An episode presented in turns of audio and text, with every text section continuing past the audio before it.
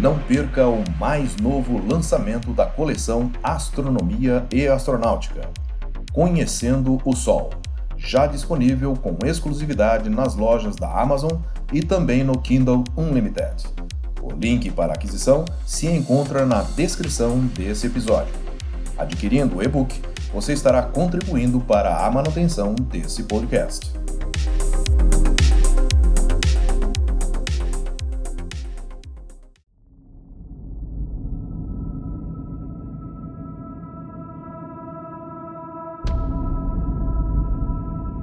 Foram criados em 1910 pelo químico e astrônomo dinamarquês Egnar Hertzsprung e pelo astrônomo americano Henry Norris Russell e representaram um passo importante no entendimento da evolução estelar. Ele é o diagrama de Hertzsprung-Russell. Olá, eu sou Floresberto, apresentador do podcast Astronomia e Astronáutica, e vou levar você nessa viagem.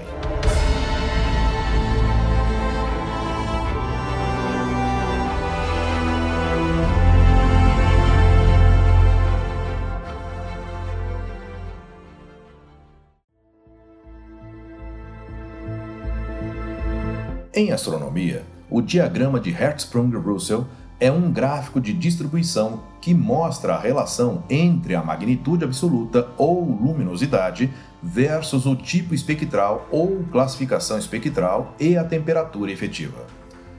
Os diagramas de Hertzsprung-Russell também são chamados pelas abreviações HR, HRD ou Diagrama de Cores e Luminosidades, DCL.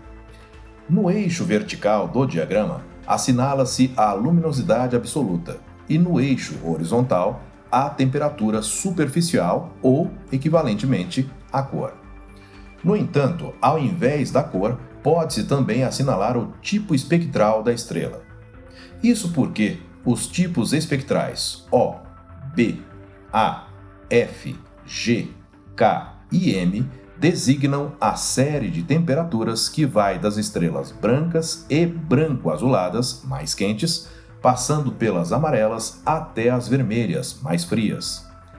A maior parte das estrelas se enquadra numa série que se estende da extremidade superior esquerda até a inferior direita e que é conhecida como série principal. Ela vai das supergigantes branco-azuladas passando pelas estrelas semelhantes ao Sol até as anãs vermelhas. Na parte superior direita do diagrama, encontramos as estrelas gigantes, denominado ramo das gigantes, e, à esquerda, abaixo, as estrelas anãs brancas. A maioria das estrelas se encontra no que é chamada de sequência principal, durante o qual as estrelas estão fundindo hidrogênio em seus núcleos. O Sol encontra-se na sequência principal. Esse diagrama pode ser usado pelos cientistas para medir, por exemplo, a distância entre um aglomerado estelar e a Terra.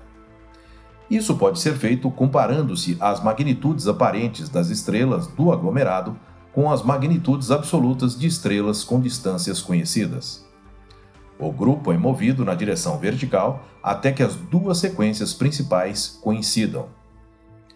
A observação do diagrama levou os astrônomos a especular que ele poderia demonstrar a evolução estelar, sendo a principal sugestão a de que as estrelas colapsavam de gigantes vermelhas para as estrelas anãs e depois se moviam ao longo da linha da sequência principal no curso de suas vidas. Eu sou Floresberto, produzi e apresentei este podcast Astronomia e Astronáutica. Até a próxima viagem.